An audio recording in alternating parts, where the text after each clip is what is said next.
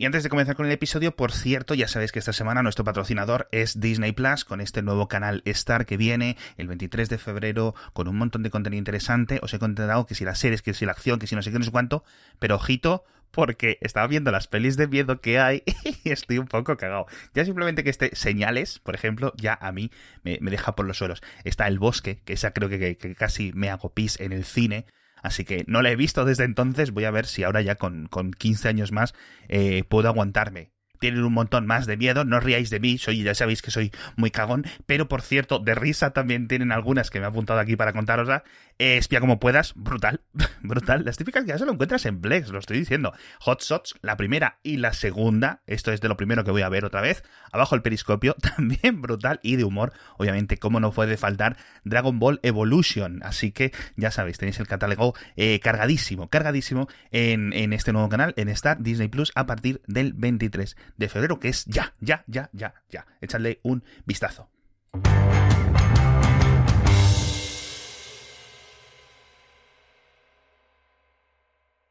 A ver, eh, nos están diciendo, con razón, muchos oyentes, que estamos hablando mucho de series, mucho de pelis, etcétera, que a ver, ¿qué, pasa, no? Pasa que estamos confinados, eso es lo que pasa. Yo no querría abrirte, quitarte el bozal de las sartenes, mm. pero sí que nos hay, no sé si tienes algo preparado y si no, para otro episodio. Pero si quieres hablar de sartenes, yo te dejo. Hoy, hoy, sí, cariño, es tu cumple.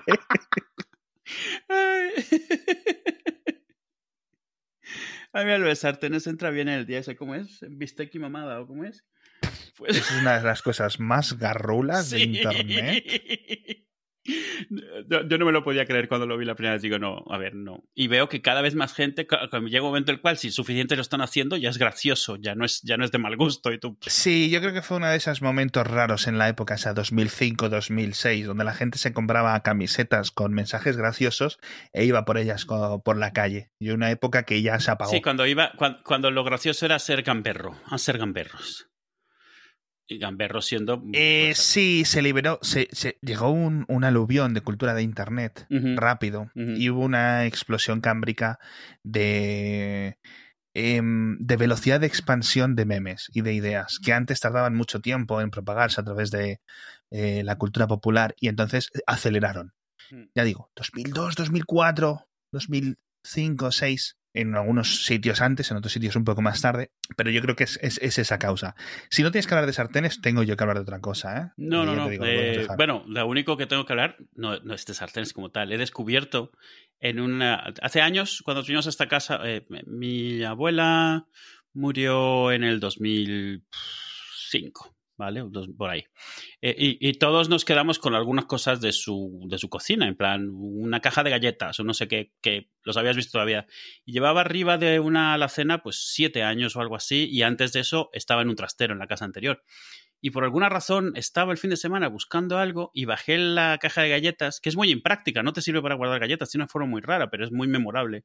Y la abro y digo, ¿esto por qué pesa tanto? Y dentro había una plancha de paninis de hierro colado. No sé si sabes lo que es una plancha de paninis. O sea, eh, normalmente la una plancha de paninis... es con la que imprimes los cromos. sí, más o menos. La, lámina entera de cromos es la plancha. Eh, es, eh, normalmente las planchas de paninis son estas cosas que es como una. como, como, como dos planchas eléctricas que cierras una encima de otra y haces un plan como aplastado. O sea, ¿vale? Sí, a medio camino entre una sandwichera y un. Sí, son como dos parrillas con una bisagra. Alguien se inventó ahí algo. Una máquina de serigrafía y una sandwichera. Sí, sí, es como una prensa. Eh, prensa de Exacto, una prensa para hacerse bocadillos. Pues eso, como era norm antes, era. Es como. Imagínate una plancha de. O sea, de metal con un asa de madera que pones en el fuego y entonces pones en la sartén un panini o un bocadillo y le pones la plancha encima y entonces está tostando por los dos lados. La plancha está caliente y está haciendo el lado de arriba y, además la está aplastando, ¿sabes? ¿Se entiende? Sí, sí, sí. Pues era uno de esos y me quedaba así. Y, y, el fin de semana he hecho por lo menos 12 bocadillos con esa cosa. y él estaba un poco ya flipándolo, porque era como, te has acabado el queso, te has acabado el jamón, ¿qué es esto, por favor? Y yo como loco porque no sabía que lo tenía, entonces ahora me ha abierto más cosas que se pueden hacer en casa. Qué rico. Con mi plancha para mí queda muy bien. Hoy, que es que hoy me he acordado hoy que me mandaste una foto de los sándwiches que estabas haciendo, de jamón y queso, con la sandwichera, que no tengo, pero me gustan mucho esas sandwicheras que, que sellan el bocadillo, el sándwich. A mí no mucho, no mucho. Creo que me voy a deshacer y esta ya está un poco vieja y al teflón no. Yo era muy fan porque me gustaba la parte que queda como apretadita, tostadita. A mí, a mí me gusta, ¿eh? A mí me gusta. Bueno, es que soy subnormal. Yo, el pan de cualquier forma. no, tengo ningún, ningún tipo de, necesidad para, meter un bocado. Pero, pero sí es cierto que están. Lo estaba pensando justo ahora. Eh, pillarme una, una buena sandwichera de estas en plan, oye, aumento el presupuesto en vez de irme al, a Amazon o a una tienda de electrodomésticos de barrio o un supermercado y comprarme la, la, más cutre de 15, 20 euros, sí, oh, si hay algo. Que lo hice con la tostadora, me compré una típica de cuatro bandejas eh, guapas y eso es una, una pasada. Es más caro, pero luego la amortizas con el paso de los años y los años. Si la usas, vale, vale bien la pena. Sí, ya vi, yo cada vez que introduzco alguna cosa nueva aquí, yo me pienso mucho antes de meter algún electrodoméstico o algo porque le tienes que sacar jugo. De hecho, llevo un año pendiente de que si me compro una amasadora de Bosch y no la compro porque no la justifico, porque es que si la compro lo que voy a hacer es empezar a hacer pan y ya soy una pelota, el plan no es de que no entre por las puertas. Pero eso, o sea, eh, cosa que hemos estado metiendo, al final compensa. El Instant Pot, que es una cosa que me tardé mucho en comprar, es una olla eléctrica, la olla eléctrica, igual que las GM de toda la vida. Maravilloso, o sea, maravilloso. Ha sido. Me costó un año convencer a mi suegra y a mi mujer de usarlas, y ahora es en lo que cocinan prácticamente todo lo que sean granos, cosas de guisados, cosas así. Está muy bien. Y, y esto, o sea, de, tostadora. Tenemos la típica de dos, porque yo en su momento quería un horno eléctrico de estos, ¿sabes? Pero no teníamos dónde meterlo. Y yo sigo con la idea de comprarme uno de estos. A mí me gusta mucho más el hornito eléctrico que las, que las tostadoras de, de rebanadas. Pero la tostadora de rebanadas tiene algo muy bueno. Y es si compras esas bolsitas de. Hay unas bolsitas que son para meter adentro un sándwich y eso dentro de la tostadora. Y te hacen un sándwich tostado en la tostadora. Normal. No conozco eso. Es una bolsita, imagínate, un poco más grande que una, que una rebanada de pan. Y la bolsa está hecha como una especie de plástico metalizado, que supongo que realmente es más metal que plástico, por razones obvias. Y entonces eso transmite el calor de la tostadora, pero además cuando lo bajas aprieta el pan y queda un poco eso, apretadito, pero no prensado. Estoy viendo bolsa tostadora antiadherente. Y está muy bien, ¿eh? ¿Pero son de usar y tirar? No, las que yo tengo las uso 10, 15 veces. Si son de usar y tirar, no, no me compensa, pero no nunca lo he hecho así. Yo las uso hasta que empiezan a, a estar, degradarse un poco es como, para que os hagáis una idea, se parece, tienen un poco aspecto de bolsas de aspiradora. Sí, sí, es un saquito, sí. Es un saquito, exacto, es un saquito. Qué curioso. Está, muy bien porque puedes hacer un sándwich de jamón y queso. Te lo juro que esto, te lo juro que esto no lo había visto nunca. Está muy bien en vertical en la tostadora, que te resuelve el problema del sándwich. Pues, pues lo voy a añadir a la, a la cesta. Lo cual me lleva a la siguiente discusión que yo quiero, llevo aquí apuntado un mesecito hace unos episodios, no se nota porque no, no, en mi nivel de distracción siempre es el mismo grabando este episodio, quizás los oyentes me notaron algo, algo oído. Y es que mientras tú estabas hablando, yo me tiré como 25 minutos buscando en la página de Amazon de ajustes, de pedidos, de no sé qué, cómo descargarme mi historial. Y resulta que es que Amazon España había quitado esa opción. La única solución era pedirlo a través de una petición de estas del GDPR, la GDPR, el, RGPD en castellano. La LOP.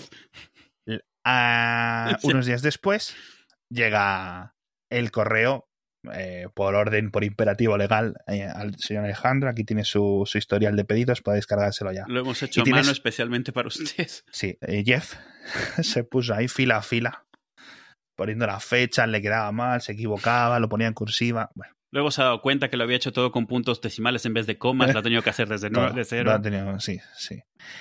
Bueno. porque yo tenía la curiosidad. Pero tú no te has dado cuenta que eso no podía terminar bien. De saber cuánto había gastado en Amazon en, en mi historial. Eh, antes de seguir con esta triste historia, amigos, tengo que deciros que mi mujer tiene su propia cuenta de Amazon. Con lo cual, que no tienes ni siquiera esa excusa, ¿no? Esto solo, es esto solo es parte de la historia. Me llegan entre varios zips, encuentro uno que se llama eh, retail.orderhistory.1 y punto .2. Mal síntoma. Se, le acabaron las pilas del Excel. Mal síntoma. Eh, segundo mal síntoma. Esto ya como el coronavirus. El zip pesaba 270 megas. Eh, perdón, 270 megas, no, 200 270 kilobytes. Que todos los que sepáis de programación, Sí. sabes que si un zip De texto. de texto plano ocupa más de 4 kilobytes, Mal. mal va la cosa. Bueno. Me encuentro dentro con un CSV de 5.327 filas. Con todos mis pedidos de Amazon ordenados, efectivamente, por su fechita, que has comprado, en qué momento, precio, subtotal, con qué tarjeta lo compraste, a qué dirección llegó. Lo recomiendo, ¿eh? Lo recomiendo. sí, sí, sí. Lo recomiendo que lo hagáis. Te abre los ojos, ¿no? Eh, primeros pedidos en Amazon.com. No había abierto Amazon España, Amazon eh, Reino Unido sobre todo. Sí. En 2011, julio de 2011. Lo estoy viendo, lo he abierto ahora en directo para Uf. contarlo de forma más fidedigna. Como sabréis, amigos, eh, Excel tiene una función que cuando seleccionas un listado de, de números, te ofrece varias, varios eh, atajos, por decirlo de forma. La media de esos números, cuál es el número mayor, cuál es el número pequeño, porque es una forma rápida de, que, de, de- de resultados que quieres Sí, de funciones comunes, sí. Una de ellas es el total. Es decir, tú seleccionas varios números y no tienes que hacer la suma, sino que te la ofrece en el pie.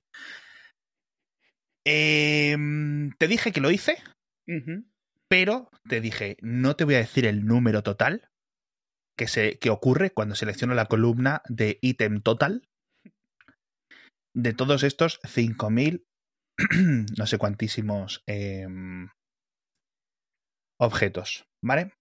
Entonces, espérate que la voy a seleccionar bien porque me estoy poniendo hasta nervioso. Aquí la tengo. Eh, di números, di cifras y yo te voy a decir más o menos. Es tu historial completo desde 2011. Mi historial de Amazon, la última fecha, la primera es de 2011. La- el último pedido es del 25 de enero de 2021, que sería cuando, cuando lo pedí. ¿Vale? En 2011 hice 7 pedidos. En 2012 hice como 11 o 12 pedidos. En 2013 menos. En 2013 ya con Amazon España hice como 4 pedidos. No, 5 pedidos. Haré, haré un, haré un, un post eh, en sí. texto detallado. Volvamos a la cifra. Vamos a jugar al precio justo. Di un número. Eh, no sé, por lo bajo, 5.000. Más. 10.000. 5.000 son los pedidos que he hecho, Edu. ¡Cierto! Eh, pista. Todos los pedidos de Amazon Prime Now también están y salen a ítem por fila. ah, bueno. Con lo cual, si haces la compra y Suma sales eh, plátanos, es uno. Una línea por plátano. No, una línea por plátano, no, una línea. Plátanos, manzanas, otra línea. Eh, no sé, 15.000. Más. No, tío. 20.000, yo qué sé. Más. Esto hace que te plantees muchas cosas, ¿eh? eh 30.000. 30.008,84 euros. Solo Ay, en madre. Amazon. No, no, solo tú en Amazon. Solo yo en Amazon más mi mujer. ¡Wow! ¡Qué burrada! Yo no sé si quiero pedir el mío. Uf. ¡Qué cosa! 10 añitos de Amazon. Claro, claro, son 10 Eso, años. eso de es un sueldo de un año, ¿eh? Son, son 10 euros, de- son 10 años de Amazon, efectivamente. También es cierto que 2020, con el tema de la pandemia, Sí, hemos claro. pedido mucho de Prime Now. Claro. Eh, haré un desglose, haré un desglose por año, por pedido. No, y también durante muchos años no existía Prime Now también. Sí, porque, porque a partir de Prime Now seguramente se haya disparado muchísimo. Sí, o sea, yo de- compro mucho. en ¿A- ¿Amazon ¿eh? entró con Prime cuando entró a España o No? Prime Now en España No, no, es- Prime Now, Prime. Prime yo creo que es del 16. Sí, sí, porque a mí me suena que al principio del todo no había Prime. Y con Prime también tiene que haber subido la cantidad de cosas que se compraban. Sí, sí, no, obviamente yo ya en ese sentido eh, no, no, hay, no hay color. O sea, una vez que, aparece Amazon eh, Prime, ya el número de, de, pedidos explota exponencialmente. Sí, sí, con la excusa de, bueno, aprovechando que no me cobran el envío, voy a pedir 15 veces más cosas. Estoy viendo aquí mi primer pedido en Amazon Prime Now en 2016. Vale, sí. En Prime Now Madrid, que te enviaban cosas. De hecho, te voy a decir. Pensaría que es de hace más em, tiempo, no es, no es de hace tanto, ¿eh? Gourmet, huevos frescos, manzanas golden, leche, naranjas, bolsas, uvas, Fuets, papel de aluminio. Yo lo primero que pedí con Prime Now fueron fuets. Fuets. Seis, seis fuets. Típico. Típico. me acuerdo, además. Em, que al, final, para hacerlo, ¿hay algún enlace directo o tienes que directamente escribir un mail o un mensaje texto y que te lo lean y te lo dan? ¿O hay algún sitio donde al menos lees un enlace? Hay un sitio de estos de petición de datos, yo no me acuerdo. Voy a ah, intentar buscarlo. Es por la GDPR, claro. Voy a intentar buscarlo para cuando publiquemos el episodio que esté en las notas. Si no, pedidnoslo por Twitter y os lo busco, os lo busco en ese momento. Pero además te sale quién es el, la, la compañía de envíos, la dirección, el tracking, que, si lo devolviste. Que no lo hemos comentado por otro lado, pero a mí me parece un poco mal que hayan quitado ese reporte. Ese reporte existía. y lo pero hasta hace meses, además. Sí, sí, y lo quitaron. Y, y, existe en otros países, probablemente donde la ley les obliga, o donde llevan tantos años teniendo lo que no lo pueden quitar. Entiendo que las razones para quitarlo no pueden ser buenas pero no entiendo por qué. O sea, para que no veas lo que haces y entonces no te duela tanto, aun cuando estaba, estaba rebuscado, no estaba ahí a mano. Eh, originalmente no estaba muy lejos de entrar en pedidos y por ahí en el pie de página, pero, pero ahora sí que está, sí que está rebuscado. Bueno, pues nada, ahí, ahí estáis eh, buscando y vamos a hacer una, una comparación con los oyentes, los oyentes que nos cuenten sus, sus historias de terror y que nos digan, oye, pues mira, sí, gasto más, sí, gasto menos, etcétera. Así que nada, hay que dar la cosa, chico. no sé qué te parece. Yo, en perspectiva, no me parece tanto, sobre todo teniendo en cuenta todo lo que he hecho en Prime Now de compras. ¿Sabes? Es que en una casa de cinco personas eh, vamos a 500 euros fáciles de, de compra, de compra a compra. Es decir, comida. Cuando estas sean adolescentes, pues eh, subirá a 600. Eh, pero son... No ropa, ni nada, ropa de compra de comer. Con lo cual, amigos, ya sabéis el, el coste de una familia. Bueno, hablando de ropa, eh, he pedido en Amazon de Estados Unidos unos pantalones eh, anteayer. No había pedido nada, desde que abrieron Amazon España no había pedido nada en Amazon Estados Unidos. Hay una marca de pantalones que me gusta mucho y que normalmente yo renovaba cuando viajaba a México, porque la venden en México pero aquí no, de una marca que se llama Náutica, que aquí solo vende Colonia. Es todo lo que vende Colonia. Es, es cierto que en, que en Estados Unidos eh, las tallas son más grandes, es decir, que lo que es una XL europea en Estados Unidos es como una 2XL de aquí, por ejemplo, o eso solo pasa con Japón. Eh, no, sí, sí pasa, pero porque al final de cuentas esas tallas no son, no es una, no es una cuestión internacional, las tallas se ajustan a lo que la gente donde se venden llama alguien grande, alguien pequeño que relativo, y alguien exacto.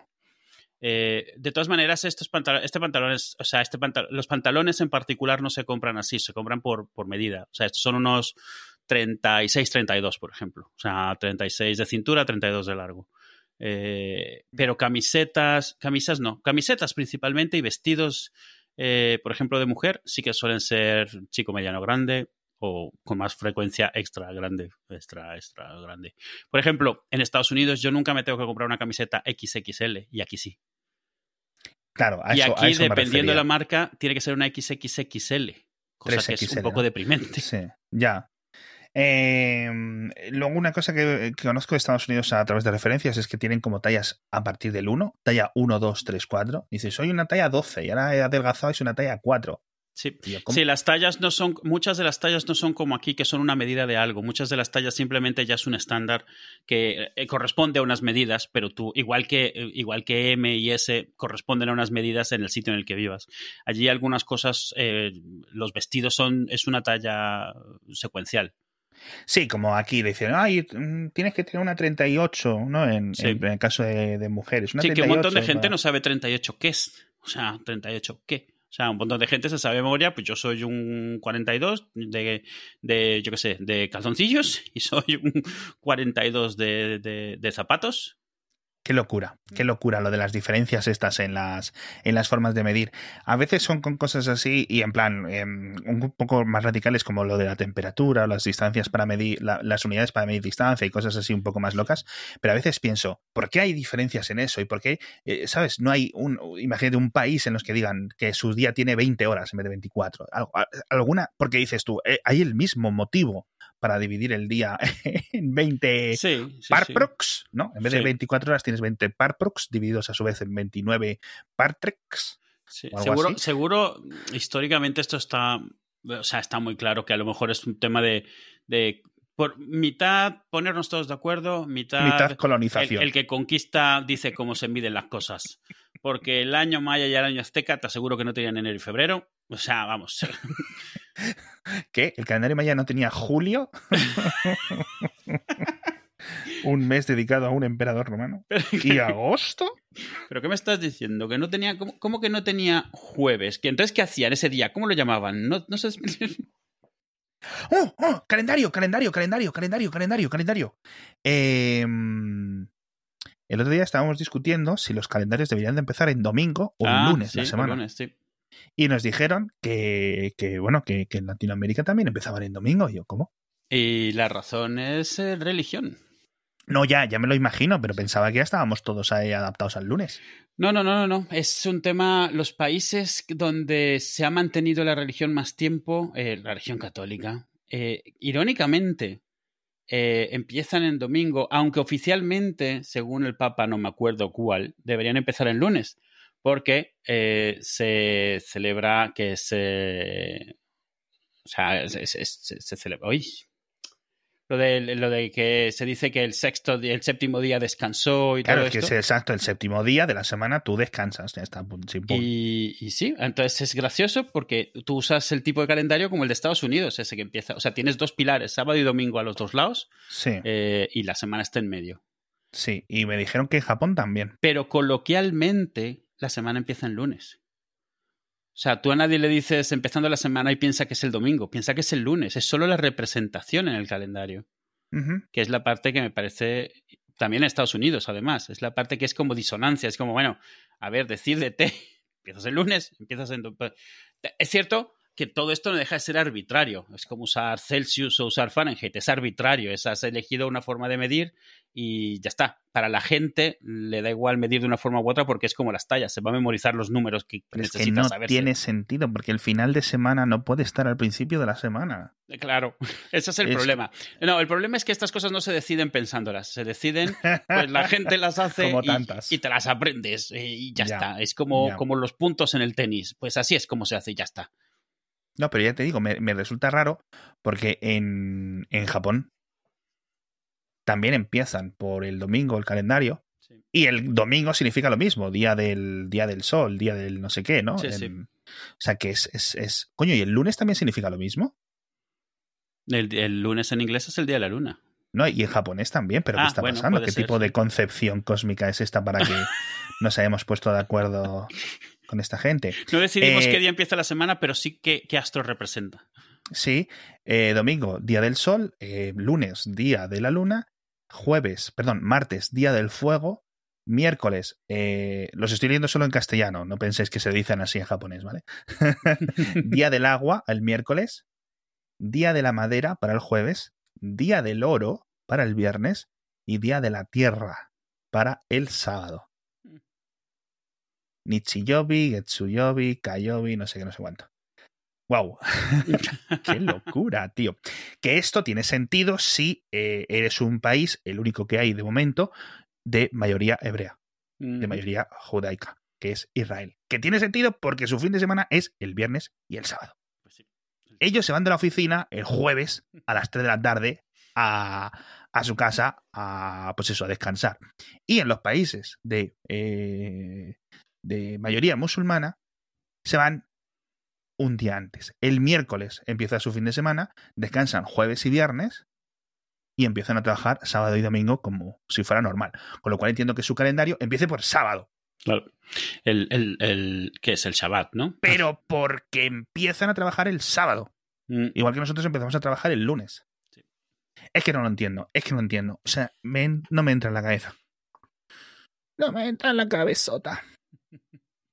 Son, son, son los judíos, ¿no? Los que no pueden eh, salir de, de, de su casa el sábado o algo así. Y- Sí, dependiendo de las... eh, Esto es una discusión de hace 4.000 años, Edu. No, no, no, no, no pensaba discutir. Es que me he acordado, me he acordado de la cosa esta que hicieron en Nueva York, de la cuerdita Sí. que recorre tanto ta- Ah, eh, sí, sí, claro. el barrio este en Nueva York para seas. poder salir a la calle, pero no estás saliendo de casa. Ah, sí. Esto es que me hace mucha Estás- gracia que eres muy, muy eh, ortodoxo, pero. Pero te las eh, buscas, sí. Claro, pero Sí. buscas las excepciones. Los, eran los fariseos los que empezaron a discutir esto. Y fíjate los fariseos cuánto llevan. o sea, eh, eran, eran, sí, eran los fariseos los que empezaron, que es, eh, digamos, el, el judío común. Cuando, no sé cuánto, si conocéis muchos judíos, seguramente sean algún judío, eh, seguramente sea fariseo. O sea, de, de- joder, no sé si estoy metiendo mucho la pata. No porque se consideren fariseos, sino herederos, ¿no? Igual que, por ejemplo, eh, nuestra cultura es católica en cierto sentido, ¿no? no porque, pero eran, digamos, los que empezaron a decir, oye, los mandamientos los podemos interpretar. El Deuteronomio se puede interpretar, Sí. no es al, al pie de la letra, ¿no? Y es el sábado hay que descansar. A ver, sí. Mm, ¿Significa eso que no puedo bajar Sí, al buzón? Sí, pero no es un castigo. ¿Sabes? O sea, si me muero de hambre, ¿no? Que yo creo que es una de las claro. cosas que se enseñan. No me acuerdo son cómo es el siempre las discusiones al final de cuentas. Esta, Eh, esa es una de las más típicas, la de si al pie de la letra o interpreta. eh, y, y Sí. claro, porque una vez, yo creo que es la razón por la que no se quiere abrir esa puerta cuando eres de los literales, es porque una vez que puedes interpretar, todo vale. O sea, porque es como Claro. El absurdismo. Obviamente no vamos a resolver aquí la religión, porque esto es lo que hay. Bueno, danos, danos unos episodios más. eh, Pero que al final es eso. Entiendo, entiendo que si quieres cuidar, no quieras que se pongan a interpretarlo, porque en- en en 10 minutos alguien lo ha interpretado como no querías que se hiciese y se te ha ido de madre y ya tienes un, un- un cisma y ya tienes dos sectas separadas y luego solo va a haber un abanico más de, de sectas. Y tienes que hacer un concilio para decidir cuándo es el día que nació este, cuándo es el día que celebramos esto. sí. Me da miedo avanzar en esta discusión. Así que sí, vamos, es, es camino vamos a. vamos a pedregoso. No, pero yo creo que lo que he dicho, que alguien me corrija, ¿no? Con, sobre todo con el tema de Japón, con el tema eh, em, de tradición hebrea, que me, que me corrija, porque obviamente patino.